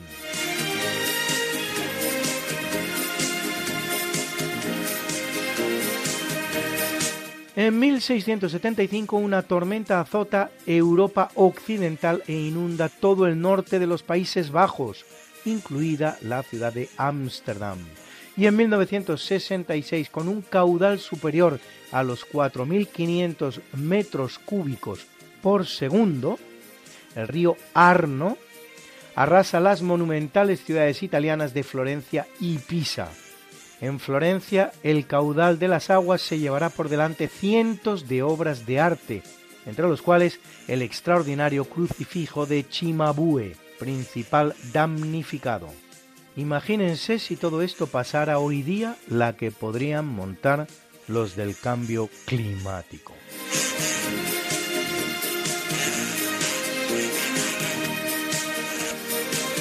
En 1869 se publica en Londres el número uno de la revista Nature, Naturaleza, fundada por el astrónomo británico Joseph Norman Lockyer, con periodicidad semanal, publicada ininterrumpidamente desde entonces, esto es, 153 años ya. En 2007 recibe el Premio Príncipe de Asturias de Comunicación y Humanidades.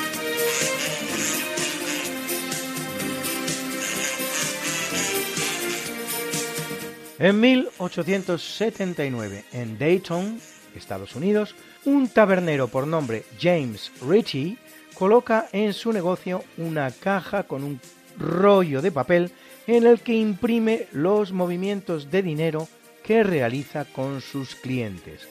Acaba de inventar la caja registradora, operativa al día de hoy en tantos y tantos negocios todavía.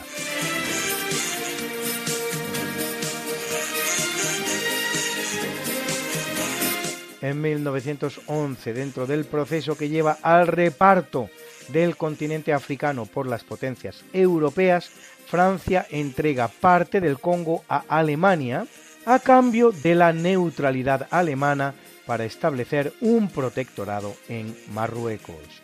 La presencia alemana en África, iniciada en 1894, terminará abarcando los territorios de Burundi, Camerún, Namibia, Ruanda, Tanzania y Togo, sin ninguna unidad, esparcidos por todo el continente. Pero el imperio alemán será sumamente efímero y con su derrota en la Primera Guerra Mundial en 1919, 25 años después de obtenidas las primeras, sus posesiones serán divididas entre Bélgica, Francia, Portugal, Sudáfrica y el Reino Unido.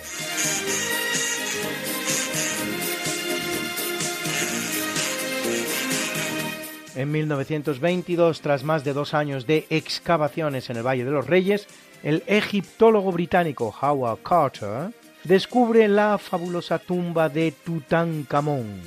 En su interior, repartidos en cuatro salas, se encuentra una maravillosa colección de objetos de incalculable valor, hasta 5.000, entre los cuales el sarcófago de oro macizo que contiene en su interior la momia del joven faraón.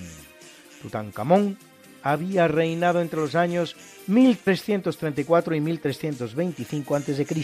y muere a los 17 años de edad. Hijo del faraón Akenatón, al nacer recibe el nombre de Tutankatón, imagen viva de Atón, que cambia a Tutankamón, imagen viva de Amón, cuando durante su reinado se produce el cambio del culto del dios Atón al del dios Amón, hecho que es el más relevante del mismo.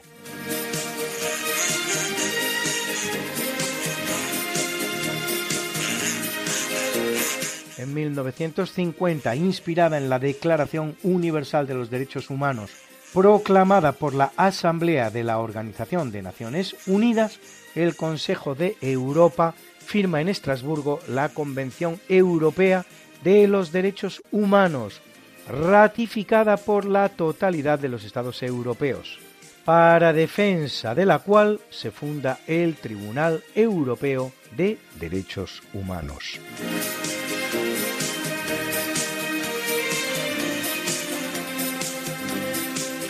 En 1970 el avión de transporte de pasajeros Concorde en francés, Concorde en inglés, duplica la velocidad del sonido. Llegará a hacer el trayecto París-Nueva York en tres horas y media.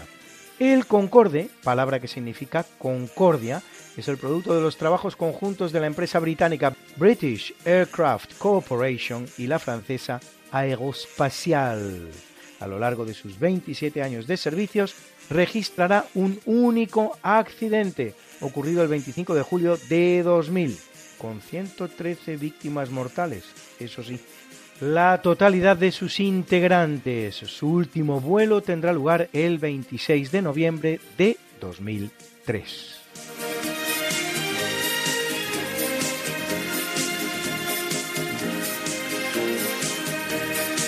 1979, como colofón a una manifestación contra los Estados Unidos, 400 islamistas llamados estudiantes, aunque me pregunto yo cuántos eran los que realmente estudiaban otra cosa que cómo asaltar embajadas, toman la de Estados Unidos en Teherán, haciendo rehenes a 90 funcionarios de la misma. Seis de los empleados consiguen escapar y, a finales de mes, un grupo formado por mujeres y personas de raza negra son liberados. Los terroristas exigen la extradición del Shah, exiliado en Estados Unidos después de un largo cautiverio de un año y dos meses y un intento fracasado de rescate militar por parte de los Estados Unidos, los rehenes serán finalmente liberados, coincidiendo con el ascenso de Ronald Reagan a la presidencia de los Estados Unidos.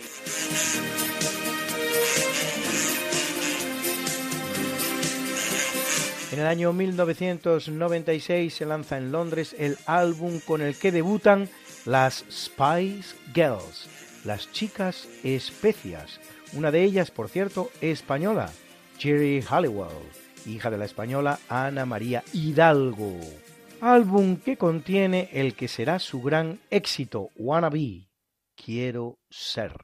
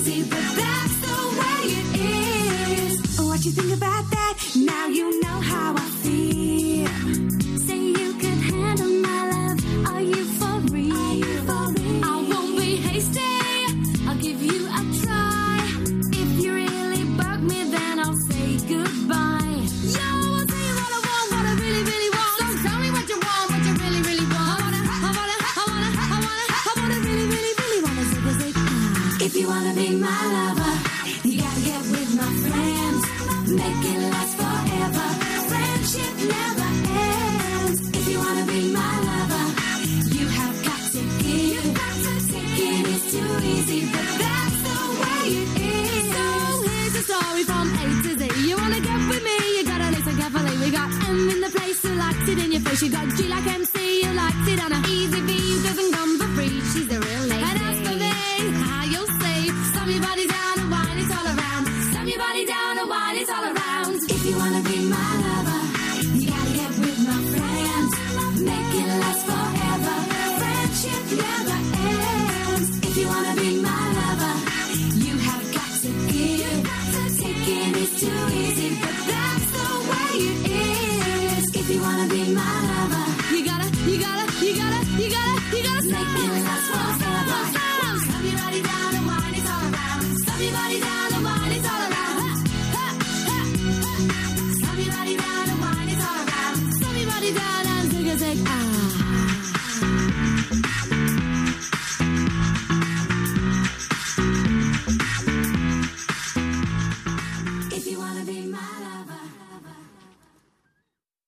Y en 2008, por primera vez en la historia, un hombre negro se convierte en presidente de los Estados Unidos de Norteamérica.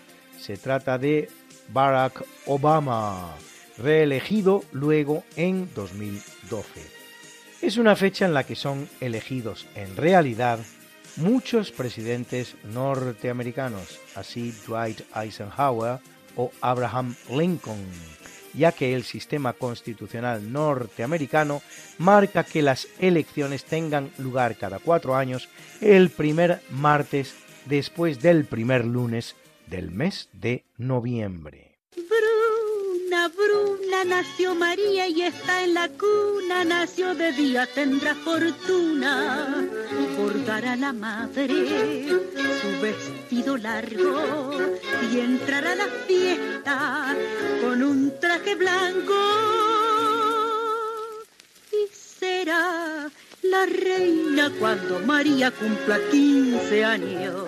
Te llamaremos Negra María, Negra María que abriste los ojos en carnaval.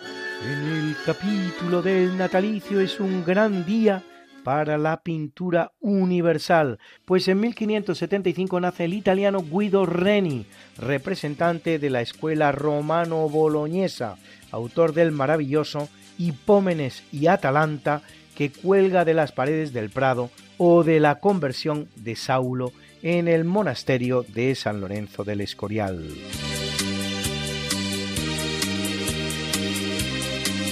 En 1592 lo hace el holandés Gerard van Honthorst, excelso representante del claroscuro al modo de Caravaggio, tanto así que recibe el sobrenombre de Gerardo delle Notti, Gerardo de las Noches, autor de obras como La negación de San Pedro o Jugadores de naipes, también en el Prado.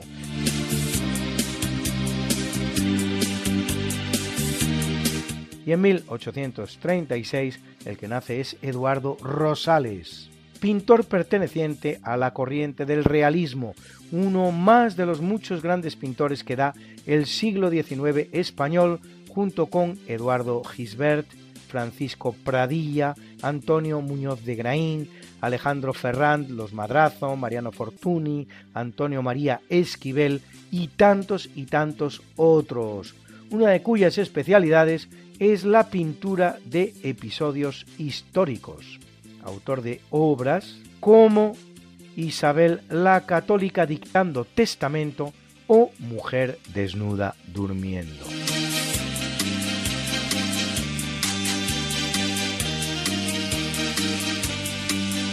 Viene al mundo en el año 1933 el chino Charles K. Cao, nacionalizado británico, Nobel de Física 2009 por sus innovadores logros en relación con la transmisión de luz en la comunicación por fibra óptica.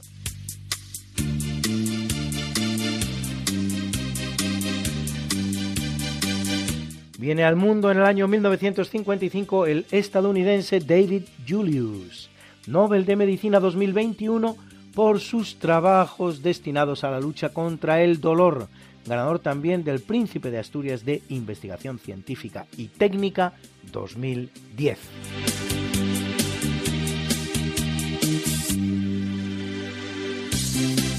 Y nace en el año 1956 James Honeyman Scott, guitarrista británico de la banda The Pretenders, a quien debemos títulos tan fantásticos como este Back on the Chain Gang.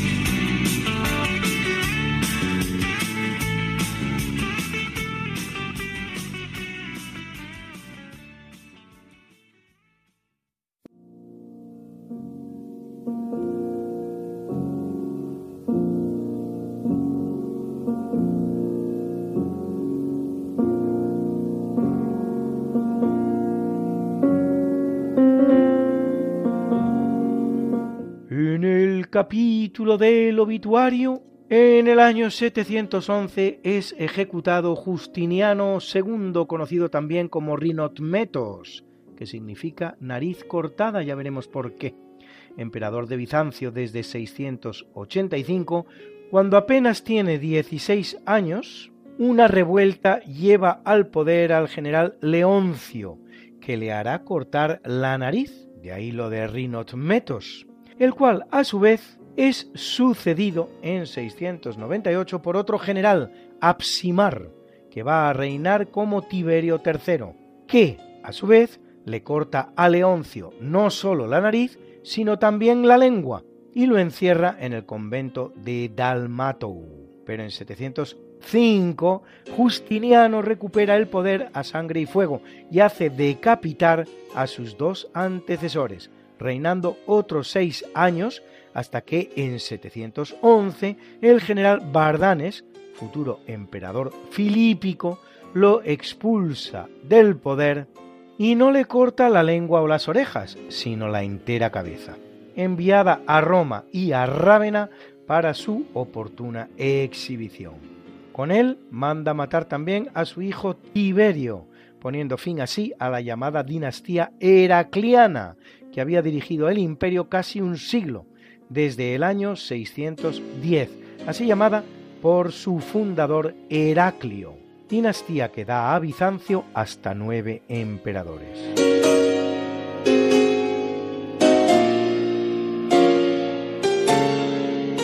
Abandona el mundo en 1706 Antonio Teodoro Hortels, compositor barroco español, maestro de capilla de la Catedral de Valencia, con el encargo de componer cada dos años un miserere para la Semana Santa, cuatro villancicos de Navidad cada año, otro para el Corpus y otro para la Asunción, a los que unirá muchas otras obras, entre las cuales motetes y salmos hasta para doce voces.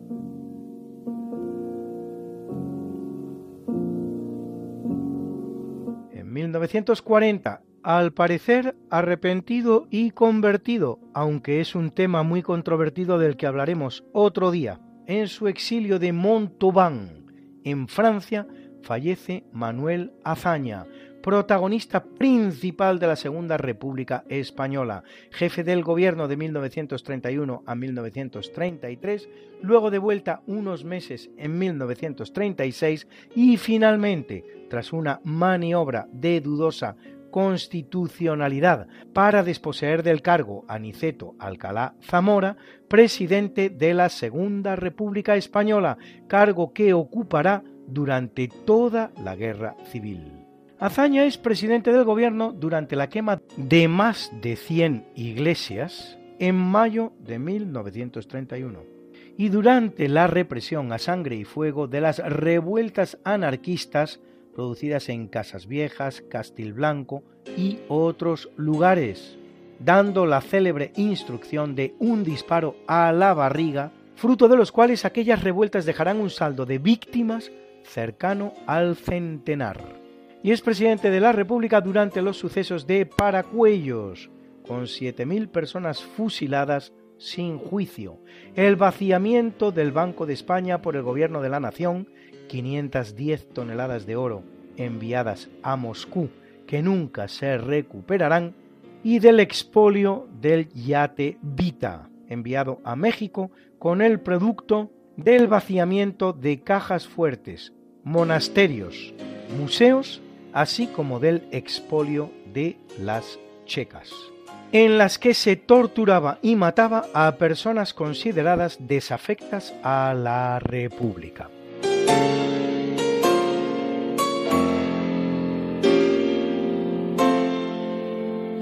Y en 2011 abandona el mundo Norman Foster Ramsey, Nobel de Física 1989, por la invención del método de campo oscilatorio separado, con importantes aplicaciones en la construcción del reloj atómico, un tipo de reloj que mantiene una exactitud de 10 a la menos 9 segundos por día.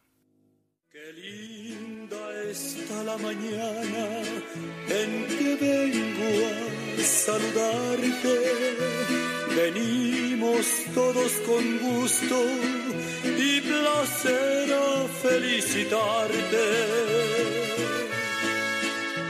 El día en que tú naciste, nacieron todas las flores. En la pila del bautismo cantaron los ruiseñores.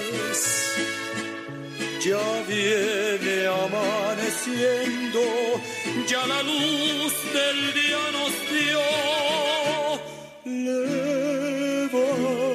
Levántate de mañana, mira que ya amaneció. Y felicitamos hoy al gran piloto canadiense de Fórmula 1, Jacques Villeneuve. Cumple 69 y a ese gran futbolista del Barcelona y del Real Madrid, que fue Luis Figo, el cual cumple hoy redondos 50.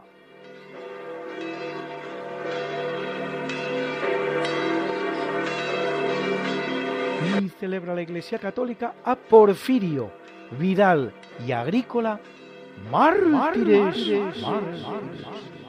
a Carlos Borromeo, cardenal, cardenal, cardenal y patrono de la banca, a Amancio, Nicandro y Próculo,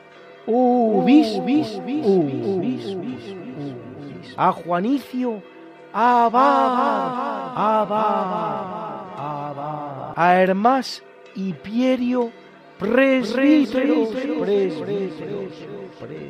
a Modesta, virgen, virgen, virgen, y a Emerico, filólogo, y Patrobas, confesores, confesores, confesores.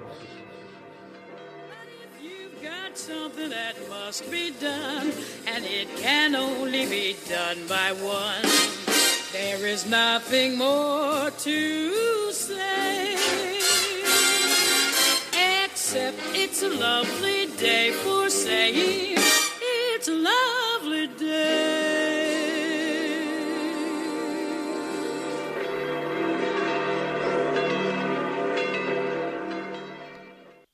Muchas gracias por habernos ayudado hoy, eh, Luis Antequera, a entender qué cosas pasaban tal día o pasaron tal día como hoy.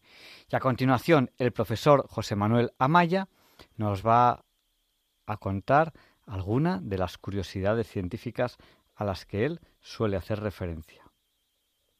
Buenas noches, señoras y señores oyentes. Soy José Manuel Amaya y como siempre les digo, me dirijo a ustedes teniendo el honor que sea desde esta emisora y en este programa. En días anteriores les he hablado a ustedes del filósofo Kant. Y hemos utilizado pues varias sesiones para hablar de Kant.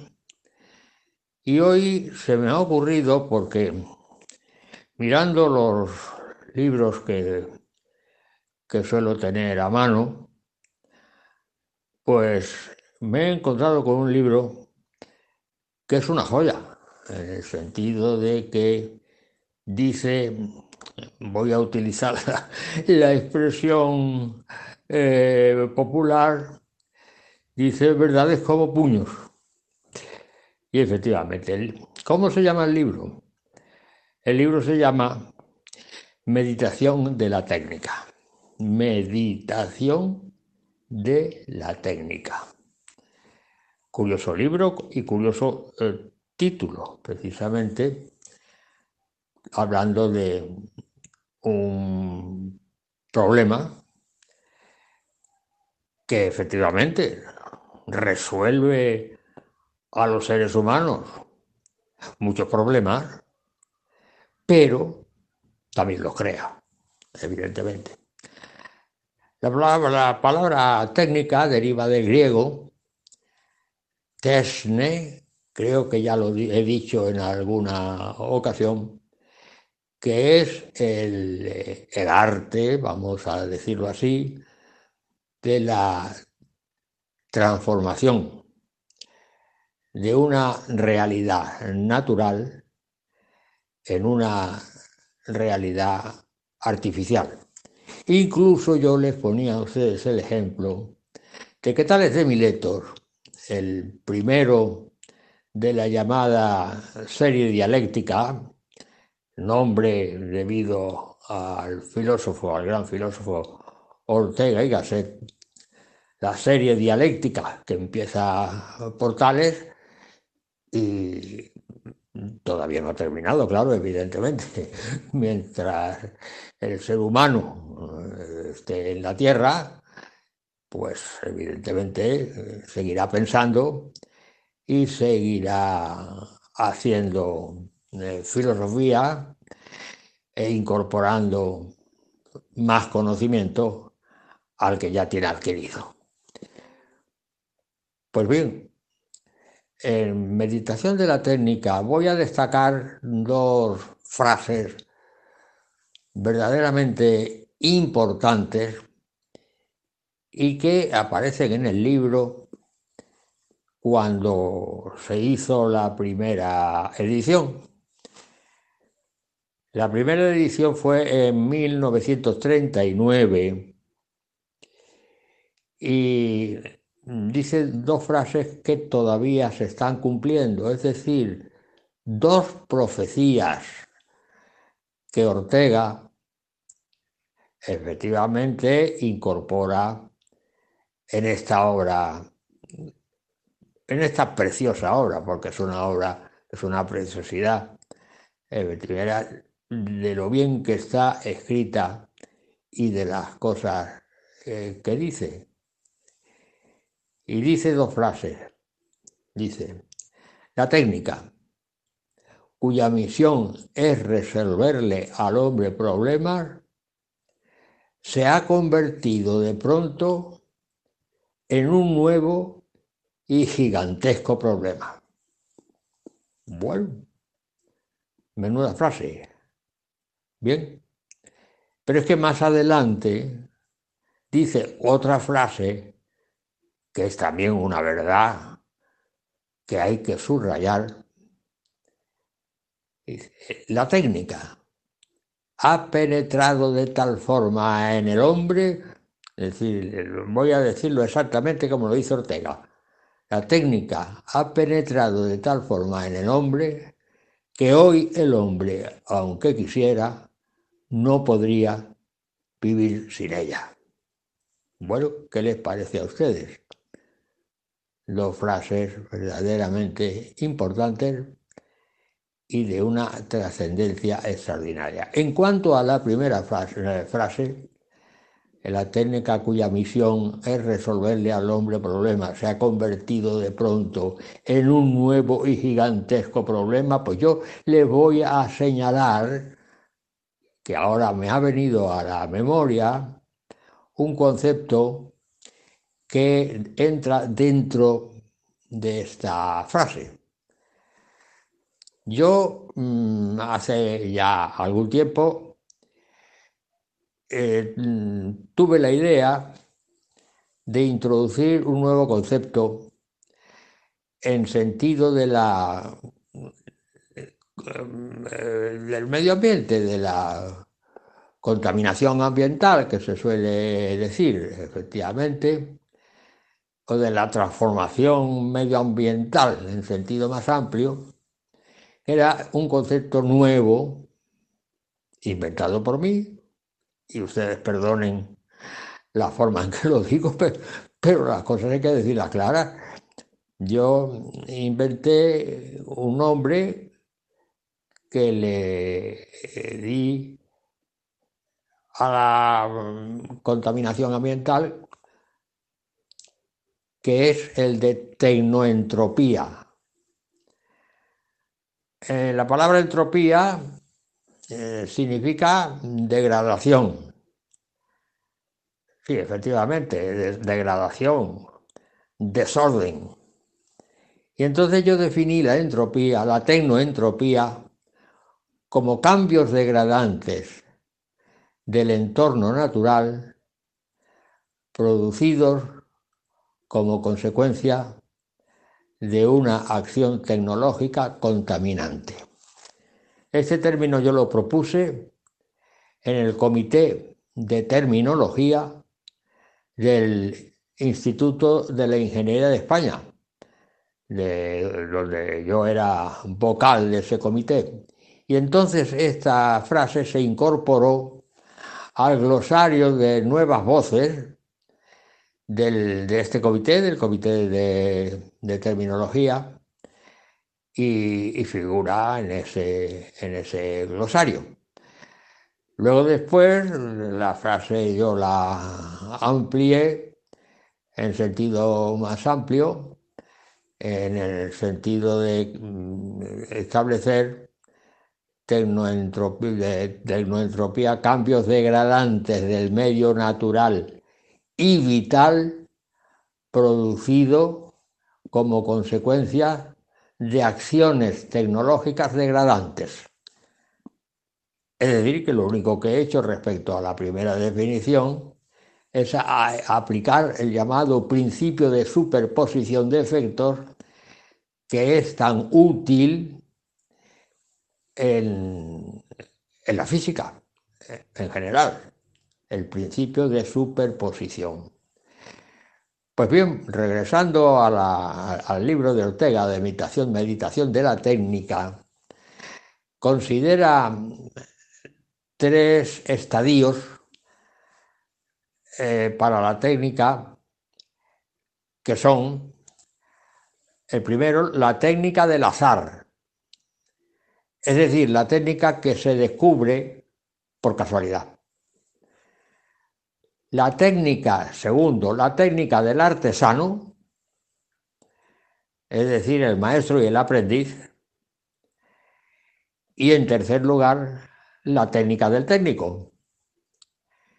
Y lo de la técnica del técnico es, en general, lo que hoy se conoce con las tecnologías.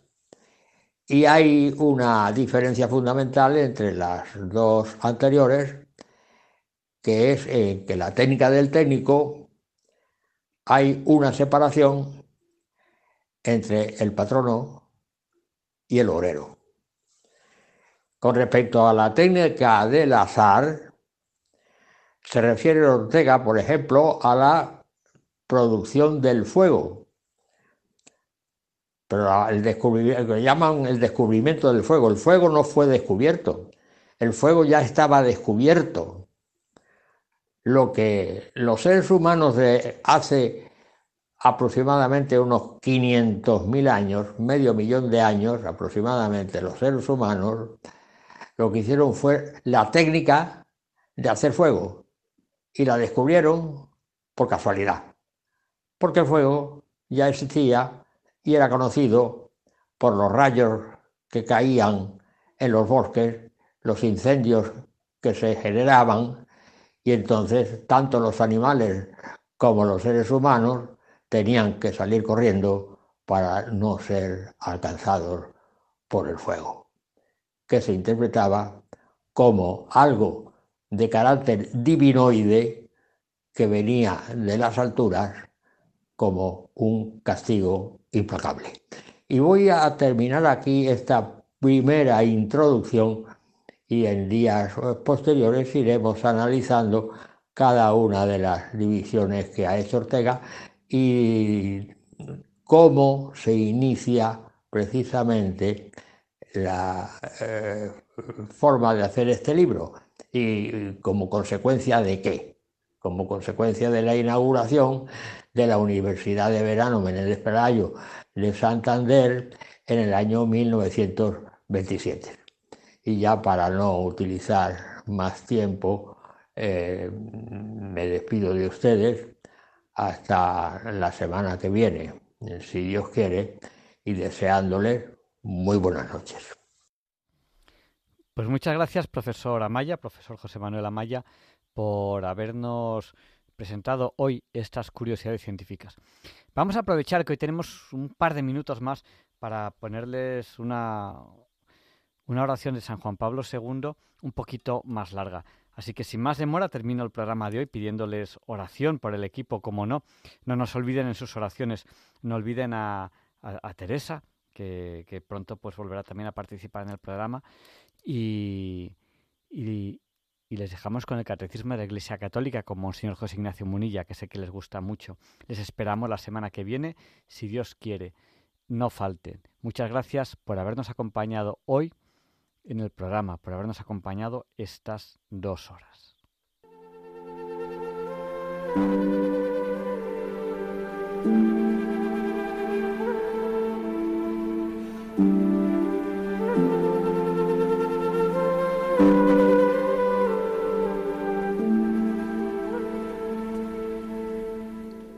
Y así concluye en Radio María el programa Diálogos con la Ciencia. Dirigido por Javier Ángel Ramírez.